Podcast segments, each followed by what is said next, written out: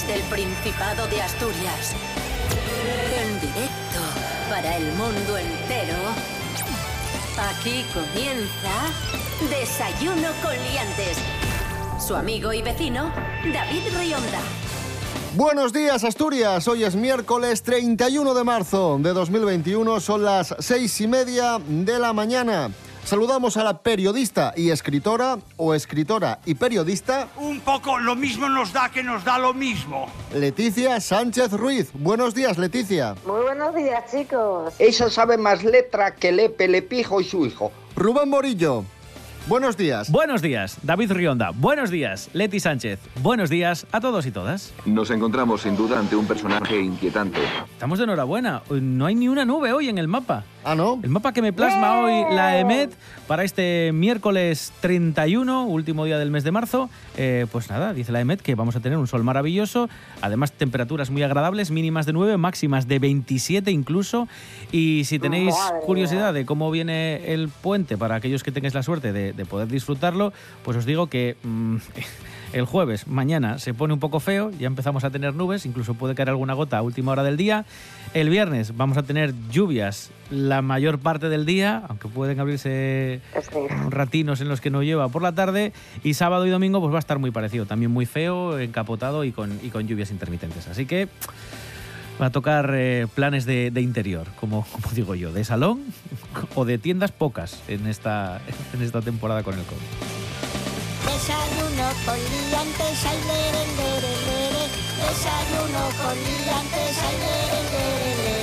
Desayuno con liantes, ay, lere, lere, lere. Desayuno con liantes, ay, lere, lere, lere.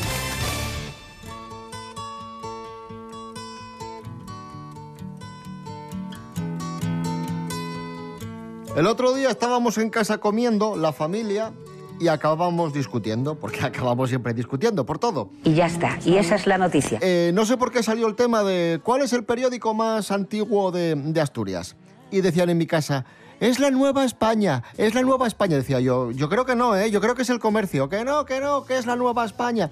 En fin, que acabamos ahí discutiendo, tirándonos la comida, bueno, en fin. ¡Como yo! Pues efectivamente, El Comercio es el periódico más antiguo de Asturias. Fue fundado el 2 de septiembre de 1878 por un grupo de navieros e industriales a partir de la compra de la imprenta La Comercial que estaba en la calle Corrida de Gijón. Es.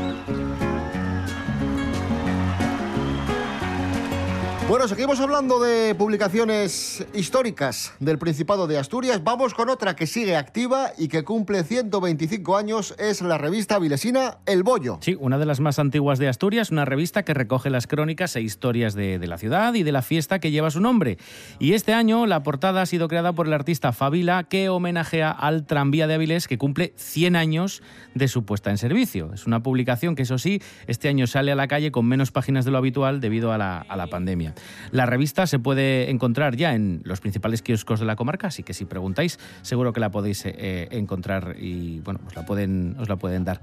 Eh, vamos a escuchar a Benjamín Lebrato, es miembro de la cofradía que organiza la publicación y además es el editor de la, revista. A pesar de las dificultades, a pesar de, de la pandemia, de las dificultades económicas de los anunciantes, eh, comerciantes y hosteleros de Avilés, pues conseguimos sacarla adelante y mm, estamos aquí. Y aquí se pone de manifiesto, Leti, la gran tradición periodística que tenemos en Asturias. Hombre, por supuesto. Y luego os voy a decir una cosa, de nuevo que parece que como no, que como estamos aquí, no es una cosa que nos demos cuenta, pero en Asturias, eh, eh, por habitante es la ciudad donde, eh, la comunidad donde se lee más periódico. Eso es ciertísimo. O sea, somos, estamos muy, muy, muy vinculados a, a los periódicos y en el consumo de ellos. De hecho, es una barbaridad de periódicos lo que tiramos pa- por los habitantes que somos. Hay tres grandes periódicos, tres grandes, Cuidadín. sin contar los pequeños. Es una, es una, es una vinculación del periódico muy fuerte. A los periódicos toca ellos publicar bones y males noticias. Darreu falamos d'una noticia muy mala. Más que mala, macabra. Acaben de cumplirse 20 años de uno de los asesinatos más raros de la historia de este país. Arancha Margolles, buenos días. Buenos días, David. Está acabante de intentar reabrirse, aunque parece que la audiencia de Barcelona no tira pa con ello. El extraño caso del asesinato de Elena Giovanni va a 20 años. Voy contámoslo. En 2001 fue cuando esta bibliotecaria de 27 años, natural de Mataró, apareció muerta. Aparentemente arrochárase por la ventana del piso de un patio interior de viviendas de Sabadell, desnuda y con quemaúres por todo el cuerpo. Claro que en un yerasina. Los forenses encontraron dosis muy elevadas de droga en el su cuerpo y aparentaba que de la tirara inconsciente por la ventana. ¿Qué fue lo que pasó aquel día? Pues la verdad es que en tan no lo sabe y el caso pinta muy pero que muy raro. Na casa de Elena encontráronse unas cartas anónimes que Elena recibiera meses atrás. Una diva acompañada de una bebida curiosa, una horchata que prestaba un montón a la moza, cosa que no mucha gente sabía, por cierto. Se encamentaba a que la bebiera entera, y así también semanas después pasó lo mismo con un zumo de piescu que tomó en el trabajo y que la dejó, según los dos compañeros, atontada. El zumo, como después se sabría, contenía somníferos. Todos los pintes apuntaban a un club excursionista en el que estaba la moza, y comparando los yetres de los moces que coincidían allí con ella, encontráronse dos sospechosos. La jueza no quiso eh, buscar a Naide entre los mozos y así nadie que se encontró al autor material. En fin, una de ellas, una de las arrestadas, acabó suicidándose en la celda, dejando caer que ella no era la autora material, de aquel asesinato. Que no quiere decir que no supiera lo que pasaba, claro. Y a partir de ahí ya el silencio. No se supo más ni de los asesinos ni del juego macabro del que participaba voluntaria o involuntariamente Elena. A su familia sigue luchando porque se resuelva el tema, pero ya pasaron 20 años y el tiempo, claro, entama a pesar. ¿Alcontraránse de alguna vegada los asesinos? Ojalá. Confiemos en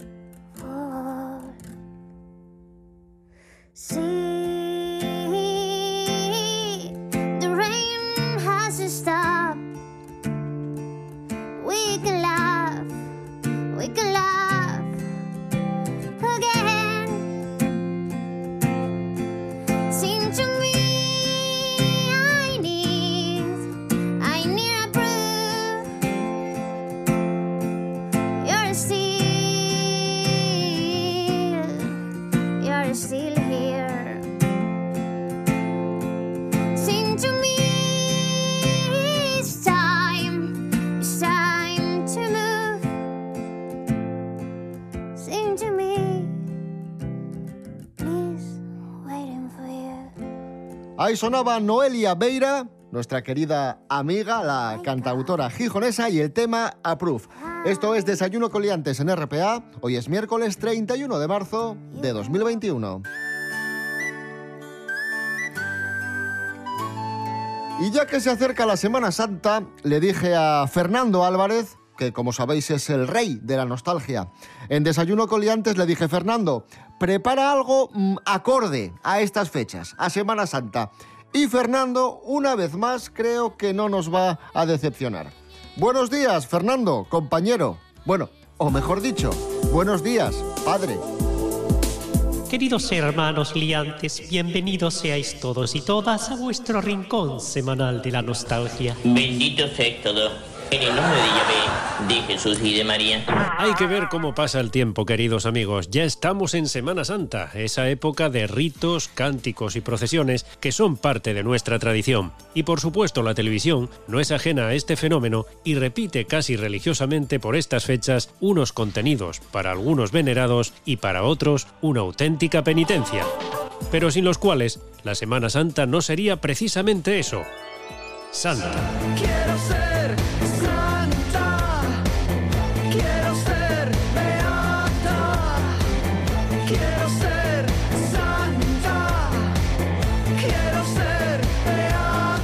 Ya en la década de los años 60 y casi casi hasta los 90, la tele en Semana Santa ofrecía conciertos de música sacra, programas religiosos y retransmisiones de procesiones.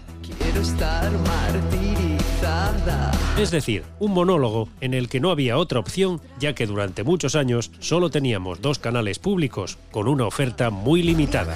Roma y. Y es que aquellos años el pueblo celebraba estas fechas con recogimiento, pero muy distinto al impuesto por la dichosa pandemia. ¡Bill Gates! ¡Sé que me estás oyendo! ¡Farsante! Pero si algo no fallaba y a día de hoy sigue siendo un recurso sencillo y barato, es la reposición ad infinitum de los grandes clásicos del cine bíblico sobre la vida de Cristo o las clásicas películas de romanos.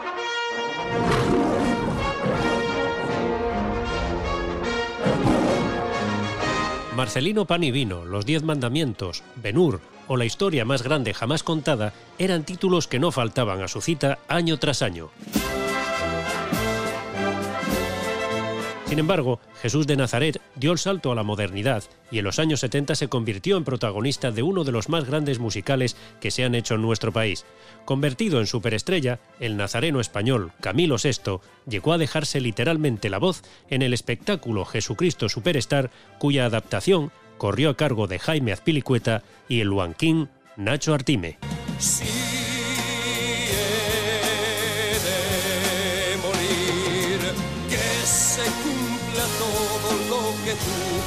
Quieres de mí. Deja que me odien, que me claven en su cruz. Yo quiero ver, yo quiero ver mi Dios. Yo quiero ver, yo quiero ver mi Dios. Quiero saber, quiero saber, Señor. Quiero saber, quiero saber, Señor. Teatros, discotecas, casas de juego y los puticlub, o más finamente llamados mancebías, permanecían cerrados por respeto sacro. Esos días no se podía pecar. De hecho, en el siglo XVI en Salamanca fue famoso un sacerdote apodado el Padre Putas, que se encargaba de conducir al otro lado del río a las meretrices para ir de nuevo a buscarlas el lunes de Pascua. Todo esto debía ser porque los viernes de Cuaresma no se podía comer carne. Vale, vale, no seáis mal pensados. Es que estas fechas son más de potaje de cuaresma, de torrijas y por lo que a mí me toca, de marañueles. Y si son del Huanco, pues oye, mucho mejor. Aunque tampoco les hago ascos a las de Candás, porque a decir verdad, esta es una de las partes de la Semana Santa que más me gustan a mí. ¡Ay, qué guapa está Sevilla! Al llegar la primavera, va de mantilla El recogimiento, el cierre de locales, el ayuno, son tradiciones que empezaron a relajarse en la transición con el aperturismo del cardenal Tarancón y el gobierno socialista. Para mucha gente hoy, la Semana Santa ha pasado de ser una fiesta de fuerte arraigo a la fe cristiana a unas simples vacaciones. Las procesiones se han convertido en espectáculos visuales, en episodios de fanáticos sobreactuados y los rezos y oraciones en algo mecánico y poco sentido. El mismo padre Mundina, antigua estrella televisiva conocido como el cura de las plantas, lo tiene muy claro. Cuando uno profundiza lo que significa el rosario en la fe del cristiano, realmente se tiene que descubrir. Yo siempre diría que es un contemplativo, aquel que en verdad reza el rosario y lo reza sabiendo lo que dice, no como un papagayo. Porque si usted dice cielo te quiero corazón y después se la trinca con otra, pues eso no sirve para nada. Han sido numerosos los títulos infalibles para creyentes o personas con problemas de insomnio, como Rey de Reyes, Jesús de Nazaret o Las Sandalias del Pescador, en la cual el Papa, interpretado por el gran Anthony Quinn, pronunciaba un discurso que hoy no tengo claro que se lo permitiesen, pero que le elevaría a los altares por imperativo divino. Soy el custodio de los bienes espirituales y materiales de la Iglesia. En nombre del Espíritu, enajeno todo el oro y piedras preciosas de los relicarios, y en primer lugar las que adornan mi tiara, para aliviar a nuestros hermanos hambrientos.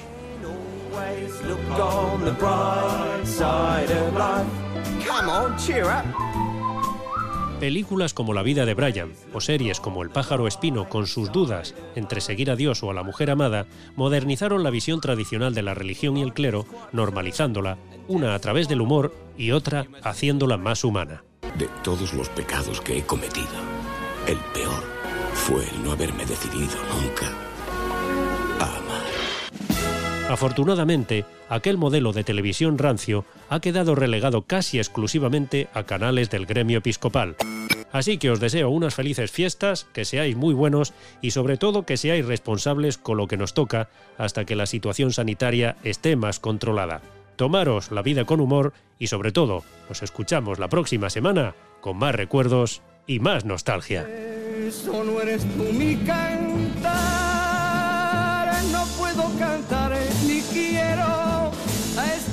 Del madero, sino al que anduvo en la mar. O no eres tú mi cantar.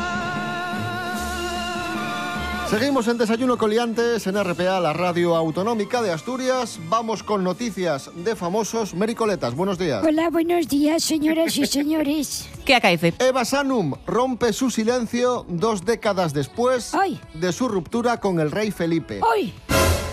¿Os acordáis de Eva Sanum, no? Hombre, por supuesto. Modelo, modelo noruega que estuvo saliendo con el príncipe Felipe, tuvieron que romper y bueno, fue la última, creo que fue la última pareja del, del rey Felipe antes de Leticia Ortiz. Y ha concedido una entrevista, Eva Sanum, y ha dicho que no se arrepiente en absoluto de haber eh, roto con, con Felipe, porque a ella esto de la realeza y todo ese mundo que, que no le va. Y que ahora está muy contenta con su, con su vida actual. Esa sabe más letra que Lepe, Lepijo y su hijo. Lo que me llama la atención de esta entrevista es precisamente todo el secretismo que siempre hubo en torno a Eva Sanon, bueno, a Isabel Sartorius, otra mítica, a, bueno, a todas las novias del príncipe, del por entonces príncipe, y en general a toda, eh, a toda la, la familia real, ¿no? Yo me acuerdo de que era una chica muy aparente, que hacía muy buena Muy aparente. pareja. Y usted ha dicho que no pudieron seguir juntos, como si hubiese algún tipo de impedimento. Claro que lo hubo. En la Casa Real no sentaba nada bien. Juan Carlos se dice que no estaba muy de acuerdo con ese noviazgo. Y yo creo que lo dejaron porque no se entendían. No hablaban el mismo idioma y eso a veces es una barrera bastante fuerte para compartir con la vida con otra persona. Claro, claro. Yo no puedo salir con alguien que hable alemán porque no lo entiendo. Me costaría mucho decir, ponte la corona, cógeme el cetro, siéntate en ese sillón lleno de oro. Si no lo sé decir en alemán, pues no me van a hacer ni puñetero caso. Efectivamente, efectivamente. Así es. Hablando de modelos, vamos a hablar de otra modelo, no es Eva Sanum, es una modelo serbia que es noticia estos días. El nombre de, de esta modelo, un momentín que, que os lo digo ahora mismo, se llama Natalia Sekic. Eh, pues esta modelo acaba de revelar que un conocido empresario le ofreció dinero a cambio de desestabilizar al tenista Novak Djokovic. Lo que le dijo fue, mira, te pago un dinero, en este caso 60.000 euros, le seduces, lo grabas en vídeo, hacemos público todo esto para que se monte un escándalo y así el tío pues se, se separa de su mujer y queda un poco tocado anímicamente. ¡Qué feo! Y ella pues rechazó este, este negocio, entre comillas. Bueno, tremendo. Esto, esto es como la isla de las tentaciones, pero real, básicamente, ¿no? ¿Algún amigo de otro tenista muy famoso que quisiera ganar con malas artes? Que esto se hace También. mucho. ¿Eh? Pero bueno, ¿qué vas a hacer? Mericoletas, gracias. Bueno, venga, hasta luego, ¿eh? Chao. Adiós. Chao, chao. Adiós, chica, adiós. Adiós. Adiós. Mary. Ya he dicho adiós. ¿Otra Ya- vez? Sí. Adiós. Vale. Adiós, adiós.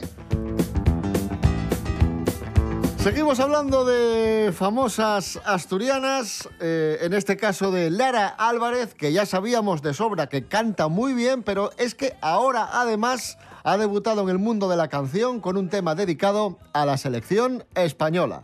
Jorge Aldeitu, buenos días. Muy buenas amigos. Sabíamos que Lara Álvarez era una mujer polifacética. La verdad que todo lo que hace lo hace bien. Y ahora va a dar un paso más allá y es que ha presentado un proyecto donde va a ser la voz de una canción para apoyar a la selección española en la próxima Eurocopa de Fútbol. Esto lo ha contado justo antes de irse a Honduras para presentar de nuevo Supervivientes y según sabemos la canción se va a titular Juntos. Lo único que hay que tener un poquito de paciencia porque no se va a estrenar hasta el 11 de junio. Ese día podremos escuchar la canción que seguro que va a ser un boom para este verano. Porque ya sabéis que las canciones que acompañan a mundiales y Eurocopas sie- siempre se escuchan muchísimo, suelen ser muy animadas y suelen ser siempre hits. Y bueno, no es la primera vez que vemos a Lara Álvarez cantar, ya en sus redes sociales había demostrado que se le da muy bien, la habíamos visto cantar junto a Luis Fonsi. Yo no sé, no sé, no sé, no sé qué pasará. Tu cuerpo frente al mar, mezclando arena con Y no sé si os acordáis, pero allá por el año 2006 formó parte de un grupo, de una campaña de MTV, donde cantaron El Amo a Laura, que fue también una canción muy, muy escuchada. Amo a Laura, pero esperaré hasta el matrimonio.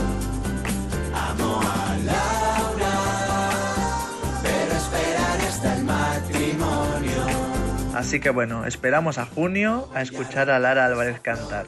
Un saludo. No seré yo.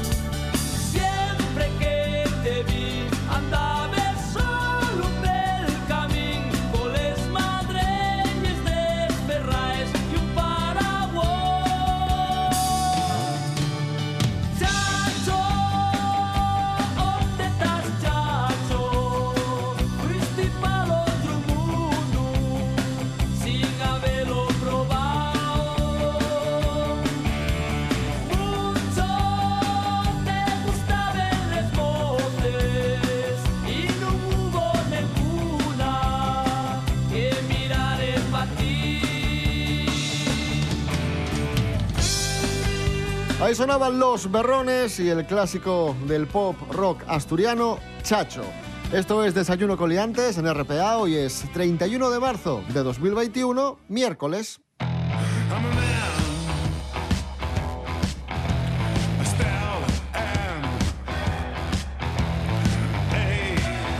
Mañana no estamos con vosotros, pasado tampoco. Estaremos el domingo a las 7 con la edición de fin de semana de Desayuno Coliantes y luego ya después de Semana Santa volvemos el lunes. Pero mañana y pasado, eh, jueves santo, viernes santo, no vamos a estar con vosotros. Vamos a, descansar. Esta Semana Santa os pedimos que la aprovechéis, que, descanséis, pero con muchísima prudencia, respetando las normas, con cautela, con paciencia, la que os quede, que sé que es duro, y a la espera, encomendados a, la vacuna, que es la solución para pasar ya esta pesadilla, ¿no? Para que finalice esta pesadilla. Ya sabéis que abril es el mes clave, que ahí se van a acelerar las vacunaciones, así que bueno, os pedimos, eh, os pedimos paciencia. Vale, y cerramos el programa de hoy con algunas propuestas culturales que vamos a poder disfrutar esta Semana Santa. Tenemos eh, conciertos, tenemos exposiciones. ¿Con qué empezamos? Rubén Morillo. Muy rápido, para hoy viernes eh, seguimos... Hoy eh, viernes. ¡Como yo! Para hoy viernes, perdón, para este viernes, no sé ya ni lo que digo. Para este viernes eh, vamos a quedarnos con las propuestas que sigue ofreciéndonos la Semana de Arte Contemporáneo de Oviedo, Saco, su séptima edición, postales filmadas. Ojo a los horarios porque tenéis que estar muy atentos, no es el mismo para el sábado, no es el mismo para el domingo. Hoy viernes, en concreto, cuatro y media y, Y ocho y dale. media. ¿Tú te has escuchado lo que dices y lo que hablas? Este viernes, hombre. Este viernes, cuatro y media y ocho y media. No sé por qué pienso que es viernes. Con eso de Ya que te mañana- gustaría a ti. Con eso de que mañana no volvemos. Pues eh, sí, cuatro y media y ocho y media, ¿vale? Son las, eh, bueno, pues las propuestas de cineastas que habían presentado sus películas en alguna de las ediciones de Saco, que, a las que llamamos las postales firmadas. Y, por cierto, son nueve que están ofrecidas al público a través de redes sociales. Podéis chequear en la, en la página web. Y además se han juntado con algunas de las últimas propuestas porque se ofrecen las anteriores y seis nuevas más realizadas en los últimos días del confinamiento para que el público también las pueda disfrutar. Esto para este viernes, no hoy viernes, este viernes, ¿vale? El sábado, concierto de Cuchi Romero en el Teatro de la Laboral, ¿vale? Por cierto, lo de Saco, que creo que se me ha pasado, es en el Museo de Bellas Artes de Asturias en Oviedo. Y ahora sí, saltamos al Teatro de la Laboral en Gijón, concierto de Cuchi Romero el sábado a las 8 de la tarde, entradas a la venta desde 20 euros. Cuchi Romero es el vocalista del grupo Marea, ¿vale? El grupo Navarro Marea, ya sabéis, así que si os gusta ese estilo de, de música, es cierto que esto es una versión acústica, viene acompañado de dos guitarristas, pero va a estar eh, especialmente bien, sobre todo porque ha batido récords de asistencia en la pequeña gira que hizo en 2019 antes de, de la pandemia.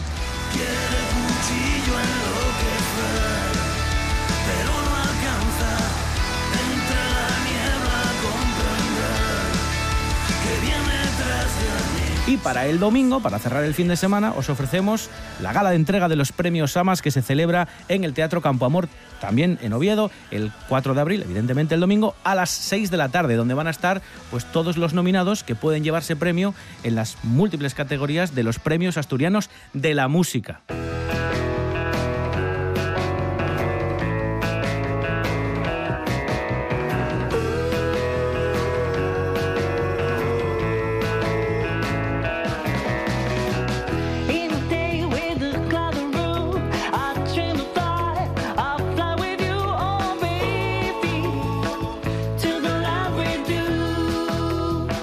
Y nos vamos a quedar con eh, uno de los eh, discos eh, candidatos a ganar el premio Trabajo Otras Escenas. Es el disco From Side to Side de Body and the Soulers. Nos vamos a quedar escuchando precisamente From Side to Side, el tema que da título a este disco.